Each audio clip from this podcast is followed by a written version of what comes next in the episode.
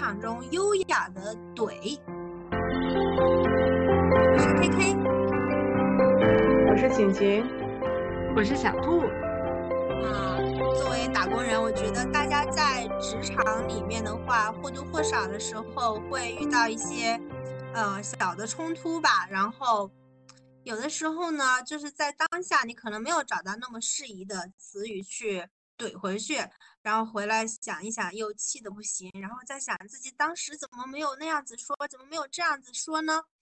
然后这一期呢，我们一个是来聊一聊。你有没有经历过当下那些时时刻？然后还有一个就是来取取经，遇到以后遇到这样的时刻的话，应该怎么优雅的回怼回去呢？哎呀，这个话题我特别有感触，就是因为大家都是在职场里面的打工人嘛，就是经常会遇到这种，你可以把它称为绿茶还是什么之类，反正就是那种阴阳怪气呀，或者是。别人会请你帮一些忙呀，或者是，嗯，别人说话就是那种暗戳戳的那种，带，呃，话里话外带的这种。然后，如果有的时候你当下，比如说没有一个特别好的回复，可能突然之间就会天降一口大锅，或者是就是会产生一些让你自己觉得很委屈甚至愤怒的一些事情。然后你这个情绪可能就不太好消化，然后可能会呃活在某一种懊恼当中，就是说我为什么当时没有这样去漂亮的、优雅的怼回去，并且让他知道我不是好惹的，下次不会再发生这样的事情，可能就会比较懊恼。所以我们今天可能就是想。主要是跟晴晴取经，如如何能真的这个问题可不要 Q 我，说的好像我很 很厉害似的。你们可以向大广大网友取经，我可不敢当。就小兔可以举一个例子吗？就是你有哪些就是很懊恼的时候，就是又又急又气，然后又没有怼回去的时候，举个例子。我举一个。例子，比如说，呃，这个你的同事里面有人升职了，然后就会有别的同事跑过来问你：“哎，你怎么没有升职？” 还有这种没眼力劲儿的人是吧？不是，我我觉得这不是没有眼力劲儿，我是觉得职场里面经常会有这种那种类似于阴阳怪气的人。出现，他可能也没有什么那种我们所谓的特别恶的那种恶意感，但是他就是说会说一些茶言茶语。那那你当时是怎么回复的呢？我没说是吗？嗯，就可能说就是没有找到一个漂亮的话嘛，但是后面就会想，我当时就应该甩甩出去一句。关你什么事？嗯，经常会有这样的，我不知道你们有没有在职场里面遇到过这种，但是不够优雅，对不对？其实你可以甩一句“关你消音事儿”，对不对？但是不够优雅，对，就是不够优雅。就是呃，为什么是我们讨论的是要优雅的怼别人呢？是因为有的时候你被。狗咬了，难道你也要回去咬狗一口吗？就是，就是怎么样能拂一拂衣袖，不带走一片云彩，但是又能够展示出你的的态度，这件事情是很重要的。我觉得这个点是在这儿。对我刚才也在想，如果我遇到这样的情境，我应该怎么说呢？我可能会说，可能我太过于优秀，所以没有升上去吗？晴晴遇到你这种事情，你会说什么？首先，我不会遇到这种事情，因为我们那儿没有升职可言，所以大家都是一样的，所以不会遇到这种事情。其次，我觉得即便遇到了，为什么要你都想怼人了，为什么要给自己这么多条条框框，还要优雅？本来怼人就已经很困难了，就已经需要大脑高速运转，然后 想想好你的说辞，完了你还要再给增自己增加难度，还要优雅，我觉得大可不必。嗯，最近不是挺流行一句话吗？当我开始发疯之后，我觉得，哎，怎么说的那句？那大概那意思就是，当我开始发疯之后，我觉得我的精神病好多了，大概就是这个意思吧。所以，嗯，我觉得怼回去就行了，不用优雅。那换句话说，他既然阴阳你，那那那么他值得你的优雅吗？对吧？我觉得琴琴刚才说到了一个很好的点，就是我们之所以会想到优雅，其实是因为可能我们比较怂，或者是说我们想维护一个表面的比较好的这种什么人际关系啊，或者是就是在职场里面比较怂，在社交在职场的社交里面比较怂的这种人，可能俗称所谓的想做一个老好人啊，或者是。怕别人对你有不好的这种看法啊，什么什么之类的，所以你就可能会在职场里面做的很委曲求全，大家有什么麻烦的事情都想要来麻烦你，只是因为你展示出那样的一个状态了。就是你刚才说的那个，我发疯了以后就 就怎么来着那句话，就是那个大概的意思，就是我破罐子破摔了，老子不在乎你什么职场。什么这个什么人际关系还是啥，我就是你你让我不爽了，我就是发泄我的情绪。可能大大部分人的人可能还是被这种所谓的规则桎梏着，他没有办法真的表达自己心中的不满或者是那个情绪。那这个点是在这。嗯，刚才小兔讲到的就是，其实有的时候，嗯，在职场中确实也。不一定说一定会有那么尖锐的一些冲突，但是我们总就可能我也是这样的人，总是会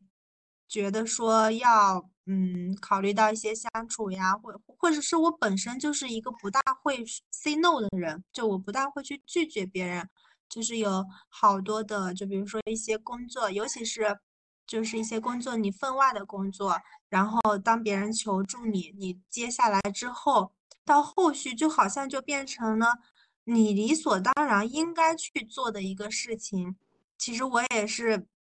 有的时候也也 挺苦恼的，就是可能我一开始就明确的去拒绝去 say no 的话，那么后续可能不会给自己带来那么多的麻烦。这一点我倒是有感触，因为我最近就发现啊，我首先就是说咱们工作环境可能不太一样啊。但是他都会有这方面的一些个问题，然后 我感觉我就是那个整顿职场的那个人，但是但是这样式的话势必会得罪一些人，嗯，就是就是怎么说呢？举个例子吧，就是我们那儿这个工作可能原本，嗯，我可以我可以多说一点，就是我不是在医院的。工作嘛，那我就是这个医院的这个辅助科室。那么我们跟临床科室之间呢是有一定的工作，是不能叫有一定，就是有密切的工作联系的。所以在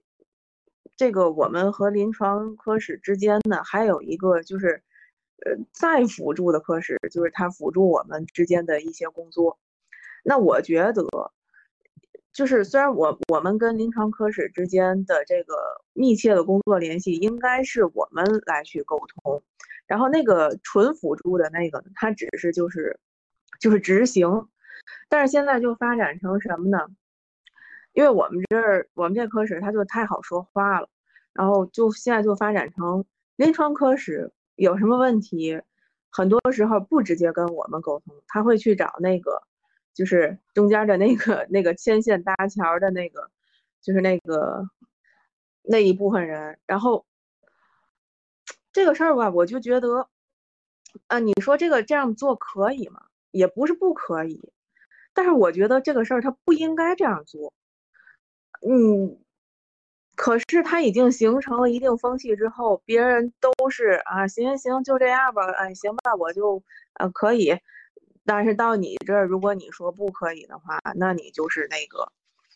大家眼中的那个坏人、恶人，或者会有很多人就会说啊，他这个人怎么这么不近人情，或者是怎么怎么样。但是他们却忽略了一点，就是这个事情本来就应该是按就是按我拒绝的这个状态去去运行的，偶尔发生一次半次的那种。呃，意外情况是可以通融的，但是这个通融它不能是一个常态。可是它一旦形成了这个局面之后，你再有人去拒绝的话，那谁拒绝谁就是这个坏人。嗯，对，就好像我我理解你说的这件事情的你当时的那个处境的那个心情，就好像大家都默认可以，但是你提出来。你就成为了刺儿头一样，就是对，包括嗯，领导也会觉得，哎，怎么大家都没有意见，就你有意见，然后其他的就是，呃，就是外人，就是外人的话也会觉得，怎么大家都可以，就你不可以。其实这个说不的人是要有很比较就是强大的心理的这样的一个素质在这里的，就 像我就没有那么轻易的能够去说不嘛。这一点来讲的话，其实我觉得，嗯，人怂是一个是一个方面，就是大家都不想去当那个出头的，因为中国有一句话嘛，“枪打出头鸟”，这是一个方面。就是我我可以坐在，我可以就是跟在后面，但是我绝对不会出头。这是这是第一点。还有一点就是，可能很多人他虽然不满，虽然知道这件就有些事情是不对的。但是他没有办法，因为他有很多责任和压力。举举个最简单的例子吧，他有房贷，他有车贷，他不得不，他不能失去这份工作，所以他不得不向现实低头。然后最近我看到一个说，嗯，为什么就嗯就是九五后、零零后可以整顿职场的？因为他们没有生活的压力，因为他们没有结婚，没有孩子，嗯。而且他们这一代大多父母不差钱，就是，哎，对对，因为他们尤其零零后，可能就最早的那一批八零后，嗯，就是他们的父母就是就是，嗯，最早那一批八零后嘛，可能也是刚开始接受这个高等教育的这些人，所以他们应该是现在社会的中流砥柱，所以家里条件一般还是都不错，所以他也没有房贷，他也没有车贷，他。所以他对这个这个工作也好，这个单位的领导也好，同事也好，没有可拿捏他的地方，所以他就敢。但是我们现在这个，嗯，九五前就八五后、九五前这些人，上有老下有小，有房贷有车贷，呃，有很多的这个生活的压力。虽然也明白这些个工作当中的这种不合理，但是，但是你。就是被单位和领导拿捏住了，你没有办法，没有办法像他们一样说走就走，说不干我就不干，大不了再找别的工作嘛，就是没有这个魄力。其实优雅的，就是我们为什么会想在前面加一个定语，是因为它翻译过来就是想让我们保护我们自己不受伤害。其实，然后这个不受伤害可以是刚才秦星说的物质方面的，就是。不要让自己的经济或者是这个这个整个这个经济情况吧，就是受到比较严重的损害。还有一个方面是精神层面，比如说职场 PUA，啊，老板给你画大饼，或者是这种，嗯，就是通过一些批评或者是一些话吧，让你打击你的自信心，让你觉得你自己。特别没用，就是是会有这样的，不管他是领导还是同事，是一定会有这样的人存在的。就是我在职场里面，真的会遇到有一些人是类似于表演型人格，他就是特别喜欢夸大事实的去讲述一件事情，然后在这个当中去凸显自己的一个，嗯，就是这个这个。就是知道的多还是什么，我就不知道了。但是这种情况，他经常会去怎么说？会会用打压你去提高自己的那样一种方式去进行。所以我不知道你们有没有遇到过这种类似的人。就踩着你的功劳往上走吗？不不不，不只是踩着功劳，是是在言语上，就是就类似于比如说你说的不对，或者是就是否定你，但是肯肯夸大自己的啊，我知道这种，嗯，我这个就是你说的不对，然后这个事儿应该是怎么怎么地，就觉觉得自己知道的可多了，嗯，这样子。我家里就有这样的人，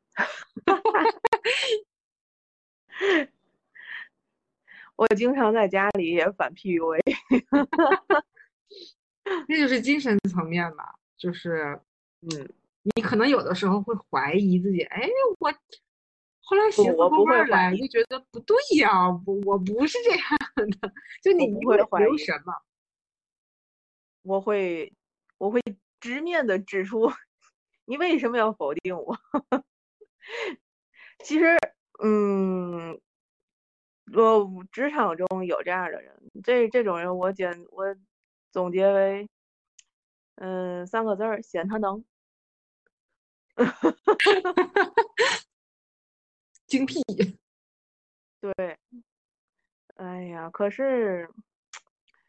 哎，职场中遇到，但是我们里面的这种显他能的人。他是为了让领导看到他，然后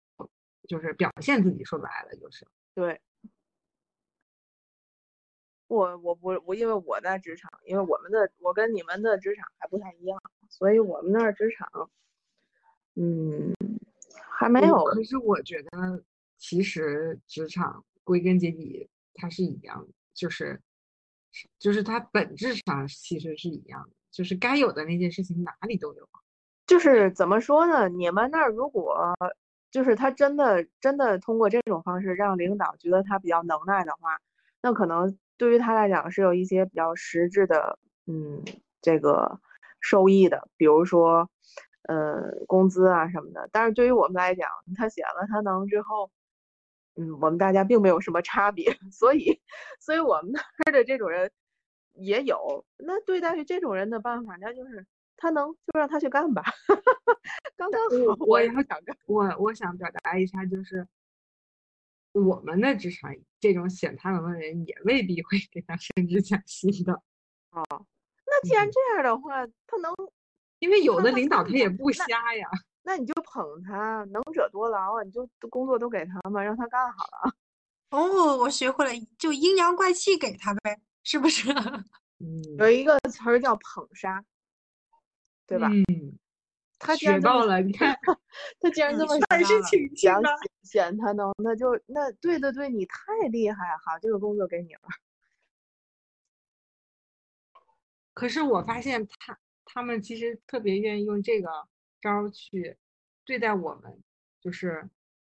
就当然他是你本来就能有能力做这件事情。然后他老是阴阳怪气的，就是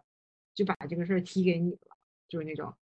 哎呀，你这么厉害，那个什么，你是到哪？或或者是我再举一个例子，就是，嗯，就是说他会把卷的这个东西卷着卷着就卷到你身上，就是，嗯，就是比如说大家大家在内卷，举个例子，嗯，举我举一个最简单的例子啊，比如说做 PPT。啊，你在外企里面做一个 PPT 去汇报，当然国企里面也有，这是很常见的一件事情，对吧？然后呢，比如说这个 PPT，大家陆陆续续的去做这个汇报，可能中间有一些间隔的时间，然后有的人就会，呃，就是卷，比如说，哎，你的 PPT，我看看你是怎么做的，然后我在你这上面改进一下，然后。做着做着，可能有一些就是抄别人 PPT 的人，在做 PPT 的时候就会说：“哎呀，这个这个怎么做呀？哎呀，这个你们做的太好了，我就是导致我的这个都没有办法做啦，什么什么的。”然后这这种阴阳怪气的人呢，他就会在这个时候跳出来，然后把这个战火可能就引到你的身上，就是比如说，哎呀，这个模板是谁谁谁的，那个是老板把这个模板发给我的时候用的就是他的，然后就把这个这个战火就卷到你的身上了，就就大家可能就觉得，哎呀，让我们卷的这个人的根源是是你，就变成你了。但其实你你还没开始汇报呢，可能你根你根本连这个事儿都前面都没有被参与进去。就莫名其妙的就其实，呃，像你说的这种吧，怎么说呢？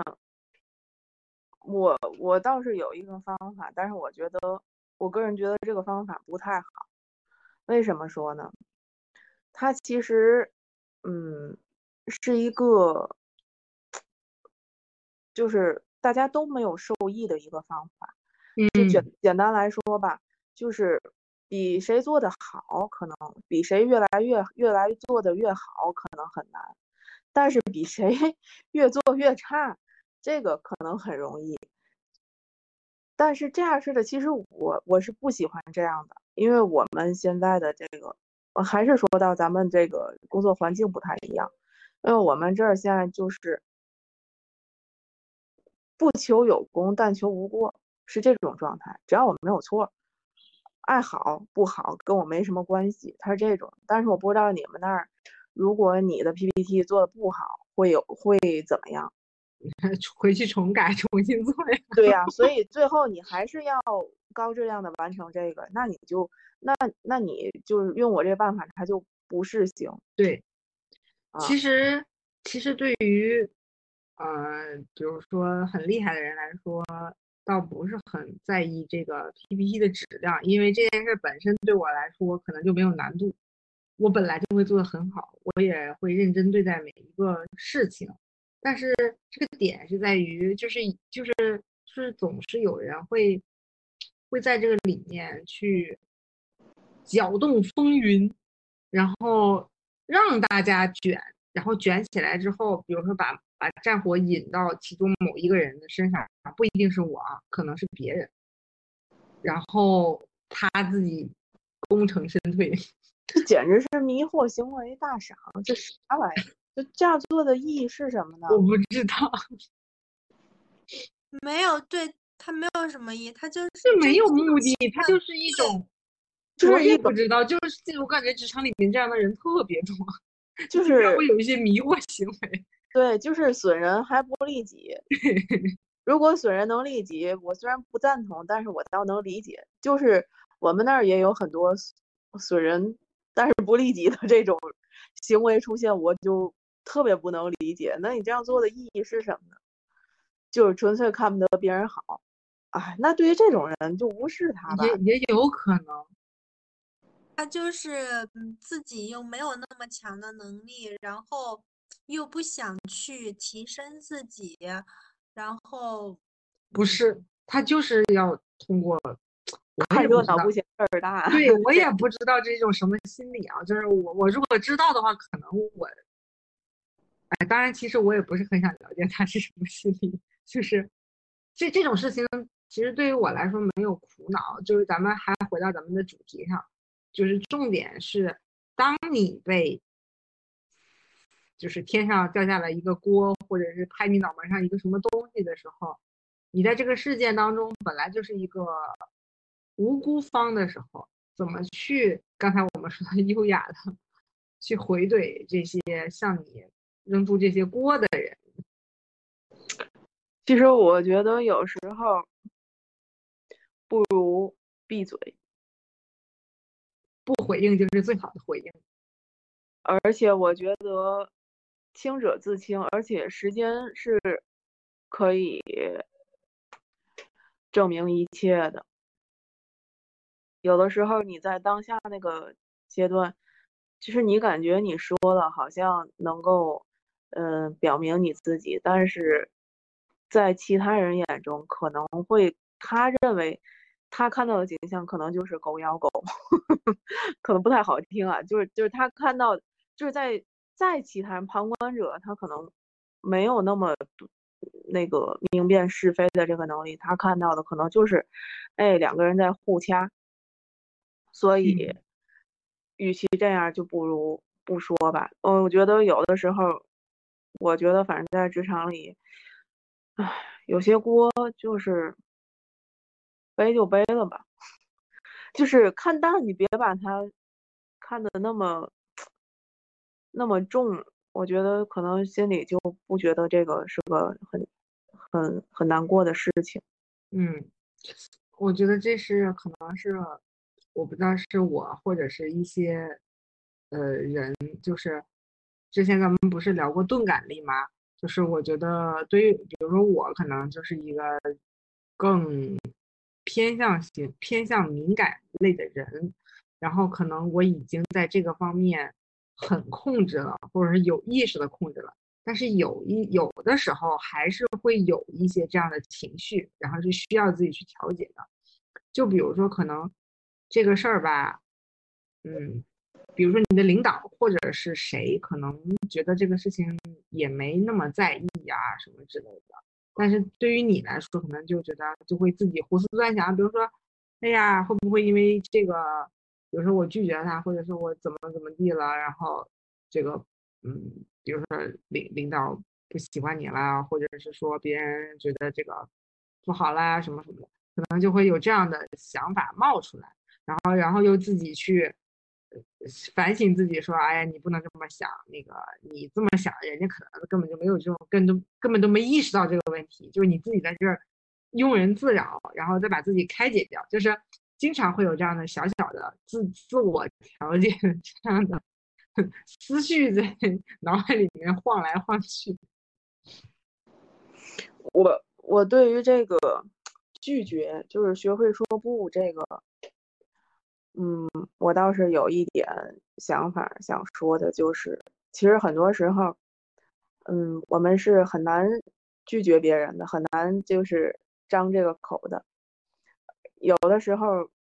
嗯，为了拒绝别人，想了很多那个奇奇怪怪的蹩脚的理由，然后你觉得啊，我这个理由，嗯，挺充分、挺合理的，但实际上在对方的眼中一看，就是一个。睁眼说瞎话的那种那种感觉，所以我觉得，与其这样，不如就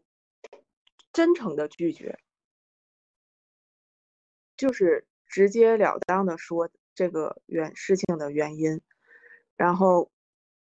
我觉得就是真诚是 永远的这个必杀技嘛。所以，如果你因为我也被别人拒绝过。嗯，就是那种奇奇怪怪的理由，我觉得远不如你就直接告诉我你最真实的那个心理想法，让我接受起来更容易一些。你说那个就是一眼就能被看穿的那个假理由，我反而觉得你这个人就是对我很敷衍。所以我就在想，如果你去拒绝别人的话，也不妨就用最真实你心里怎么想的就怎么说，或者。嗯，比如说他让你做一个什么工作，你就说啊，我今天太累了，那个或者是，反正就是真诚吧。我觉得可能就没有想象中那么糟。其实你可能刚刚拒绝这个人的时候，他刚一开始或者是最开始的阶段，他可能会有一些嗯不适，但是嗯时间就过去了之后，他反而就是可能会淡忘吧。就也不会怎么样，没有想象中那么糟。我我挺有感悟的，就刚才晴晴说的这个真诚的拒绝嘛，真的真诚才是必杀技。就是，嗯，很我也一直在反思自己，好多那个就是接了一些一开始不想要接的工作嘛，就是觉得啊，就是好像拒绝别人不好，其实。到后面我就发我就会真诚的告诉他，我我确实是很忙，我没有时间去做这个工作。我可以教你这个方法怎么去做，如果你你要是不会的话，你可以再来问我。但是我确实不想做这个事情。我后面就是有尝试，慢慢的在做这样的一个转变。后来我发现，确实是。这个人他 确实会去学会做这件事情，他不会来就是一而再再三的去麻烦你，而且有的时候就是因为我们没有真实的说出你拒绝的理由，会反而会给对方造成一种啊，你觉得做这件事情也没有给你带来很大的困扰，其其实他会占据你的时间或者占据你的心力啊什么，他你因为你没有说出来，他 get 不到这个点，所以他才会一直来找你。你如果真实的告诉他这些原因之后，他反而有可能会能够理解到，会源源不断的遇到这样这种类型的人事物。你有没有想过是为什么呢？我我这个下面的话是我自己胡思乱想的，因为我之前抄那个嗯，就是字帖钢笔字帖的时候，抄的是。呃，老子的《道德经》，然后其中有一句话啊，当然我这句话也不是在这道就是抄字帖的时候第听说，我是在看金庸的武侠剧的时候第一次听说的。但是我后来对这句话产生了一一些的理解，就是天之道，损有余而补不足。你不觉得？就正是因为咱们是那种能力强的，就是你是那个有余的，所以你就会，你就是在你眼里，可能周围很多不如你能力的那种人，他就是那个不足的，他不是，他可能不见得是懒啊，或者是什么样，他可能就是没有这么强的能力，他就是你就是需要去弥补他，对。我感觉我跟 K K 遇到的问题是类似的，就是因为你不管在哪个领域吧，你展现出了你的能力，所以有很多的人会源源不断的来找你。然后有有的人说性格是一个方面，可能你你更好说话，或者是你的这个性格没有那么具有攻击性之类，他知道他找你，你你你拒绝的概率比较低之类的吧。但是，但是我们也在这种过程当中去学会拒绝掉那些让我们就是所谓的猴子吧，就是让我们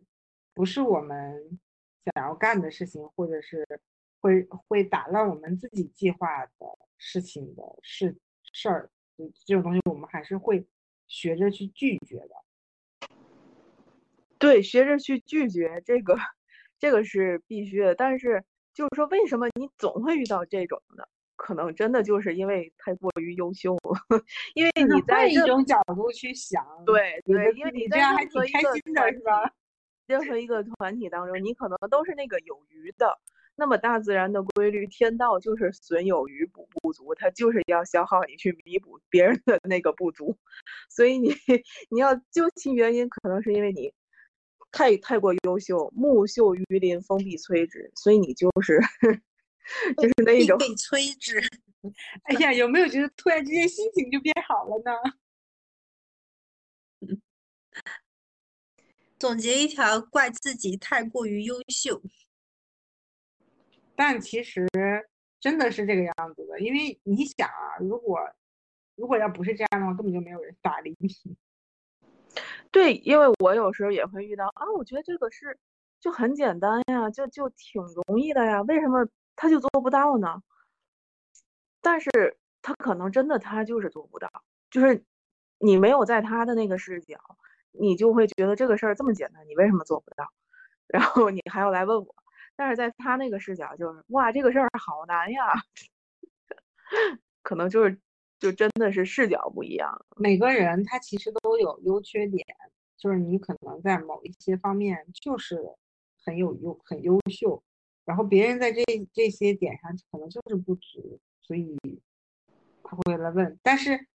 当然这种啊是是一个比较好的想法啊，就我们之所以会聊要优雅的怼人这件事情，就是衍生出来的这个拒拒绝的这个话题是。经常会遇到那种类似于甩锅呀，或者是踢皮球呀这种这种行为，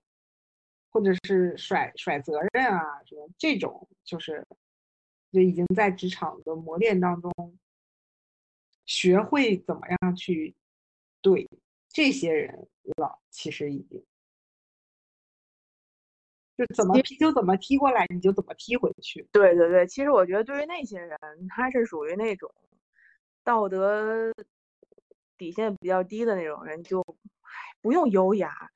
就优雅他不配优雅，就只给就行了，何必呢？给自己找这么多麻烦，我不但要怼，我还要想怎么优雅的怼。其实人和人相处，我觉得就是互相试探底线的一个过程。那么你从越早。告诉他你的底线在哪，他反而不会 在这在你的这个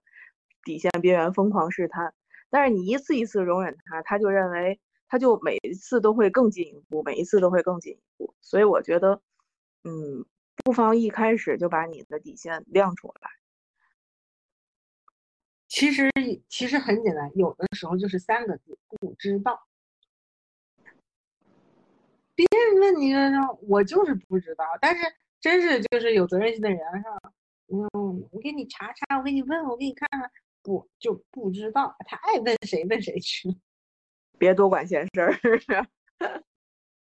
还有一招，其实我觉得是我实践当中蛮好的，就是类似于你和那种不那么上进或者没有那么能力、有能力的人共事的时候。他比如说要教一个什么什么东西，呃，然后是你负责，就是要交给你，然后你再交给老板的那种，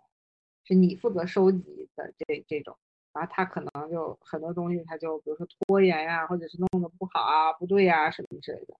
就是你有的时候就可以搬出老板，你也不用管是不是真的是老老板多在意这件事情，就老板在催我要，嗯。不给就对吧？就是有的时候可以去换一种方式去，就是换一个他怕的那个阶层去用用用这种方式去警告他。就就这话不是我说的，是人家要对吧？这个叫狐假虎威。就刚才小兔说的那个，我我也觉得可以，不妨试一试。有的时候，有一些人，他真的就是有点拎不清，所以他又在疯狂的试探你的底线，那确实可能就是需要去，嗯，对，搬出一个对他是有限制性的这样的一个人来对他进行一个约束，因为，因为像我们这种老好人，确实有的时候。又就是骨子里不知道为什么，就是做不出来，有的时候是这样的。我想起了一个前段时间看，好像是在哪一本书里面看到过一个例子，呃，大概就是说，当别人这样子对待你的时候，你就是像晴晴说的，第一就是保持沉默，就是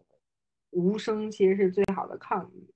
但是呢，他有的时候如果就是有一些人，你你不说，可能这个事情就过去了。但有的人呢，你越不说，他越欺负你，或者是你越不说，他就越叫什么蹬鼻子上脸的那种感觉。嗯，那对于这种情况，你是需要非常就是呃，不能叫真诚吧，就是说明确需要一次爆发，不是叫明确的表明自己的态度。就是要把这个态度说表表达清楚，不要让他以为你好像是好欺负或者是怎么样的。呃，他之前举过一个老师讲课的例子，但是我我，呃，就是具体的细节我记得不是很清楚了。但是就是老师其实经常会遇到这样情况的一种人，比如说他有一些。缺陷，或者是他有一些什么事情，然后同学会嘲笑、哄笑，或者是怎样的。如果他沉默一次，这些学生就不再针对他的话，是比较好的回应。但是如果学生就因此而继续说他的话，他其实是应该明确的表达自己的态度。就我觉得这个东西是可以应用在职场上的，道理是一样的。沉沉默就有点像琴琴刚才说的，你被狗咬了一口，你也要咬回去吗？你其实没有必要。然后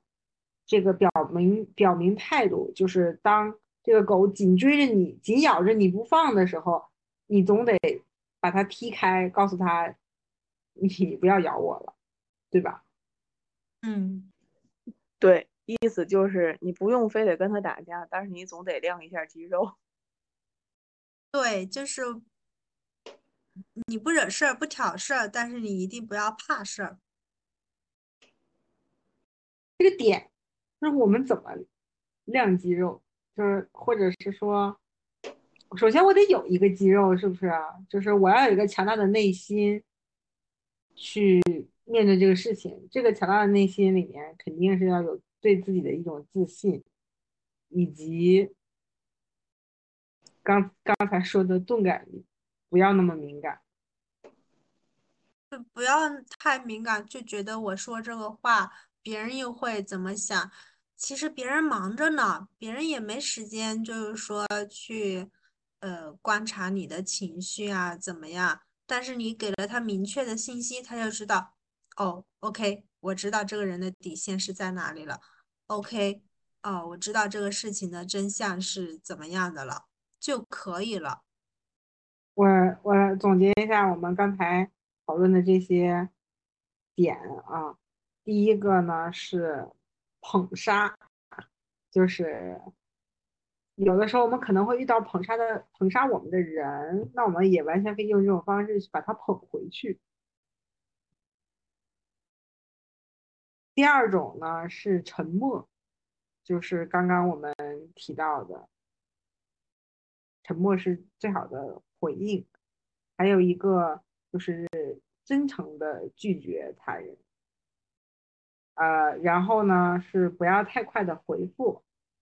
还有一个就是晴晴刚才说的“天知道，所有余而不足”，要相信我自己是优秀的。还有对于没有道德底线的人呢，就是直接回怼，这种其实就是刚刚我们提到的，表明自己的态度。还有一一种是可以狐假虎威，就是可以借借力打力的这种。这就是我们今天讨论出来的一些小 tips，希望对大家有用。大家有什么小妙招的话，也可以给我们留言，告诉我们。我们或者是你在职场里面遇到了哪些你觉得没有让你优雅回怼，或者是让你觉得很委屈的事情，也可以留言告诉我，我们帮你想想招。好啦，这期节目就到这里啦，拜拜。拜拜。拜拜。